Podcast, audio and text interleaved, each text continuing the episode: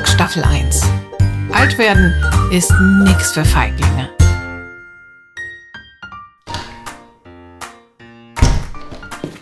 Hallo Lotte.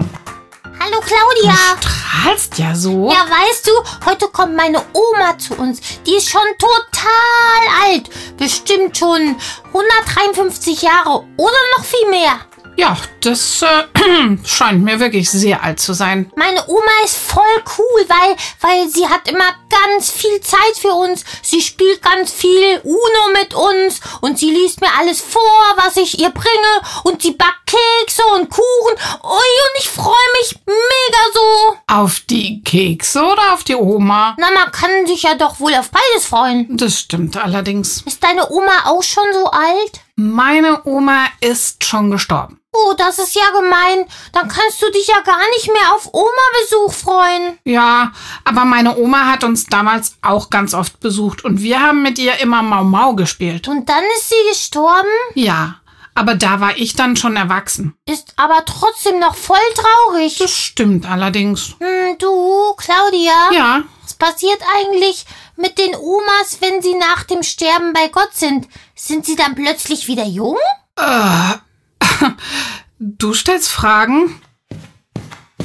Ach, die Lotte ist mal wieder da. Das ist ja schön. Herzlich willkommen. Hallo Detlef, du sag mal, du kennst dich doch voll gut mit Gott und so aus. Kann ich dich mal was fragen? Na, sicher doch. Also wie ist das mit Claudias Oma, die schon gestorben ist und bei Gott ist und so? Ist sie dann mit einmal wieder jung, obwohl sie vorher schon 196 Jahre alt war? Ich meine ungefähr. Das ist jetzt mal echt eine gute Frage, Lotte. Aber so ganz genau weiß ich das auch nicht. Ich war ja noch nie im Himmel. In der Bibel finden wir aber sicher ein paar Hinweise, die uns helfen könnten. Da ist zum Beispiel der Paulus, der hat vor 2000 Jahren gelebt und war so eine Art Theologieprofessor. Also der kannte sich wirklich gut aus in den Sachen mit Gott und so. Und der hat im Neuen Testament ein paar Briefe geschrieben. Und in einem Brief sagt er, dass wir alle nach dem Tod wieder auferstehen werden zum ewigen Leben. Und bei der Auferstehung bekommen wir von Gott einen neuen Körper. Und dieser neue Körper, der ist komplett anders, aber auch unserem alten Körper ganz ähnlich. Also unser alter Körper, der ist ja dann tot, der ist ja dann im Grab oder im Sarg und ist irgendwie verwest. Deswegen brauchen wir einen neuen Körper.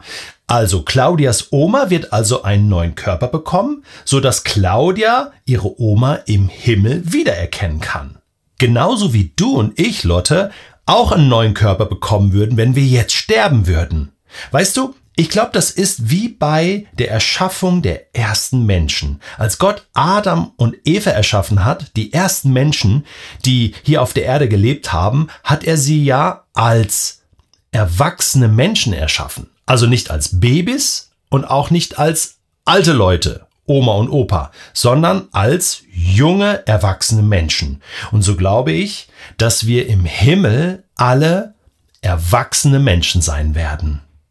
Aber eben ganz, ganz neu. Okay. Hast du noch eine Frage, Lotte? Nö, aber ich melde mich. da bin ich mir sicher. Oh, dein Taxi ist da. Och, die sind aber heute früh. Nee, wir haben uns einfach verquatscht. Da geht die Zeit dann so schnell rum. Tschüss, Claudi. Tschüss, Lottchen, und viel Spaß bei deiner Oma. Danke. Die wird ganz schön staunen, wenn ich ihr von Detlef erzähle. Bis bald.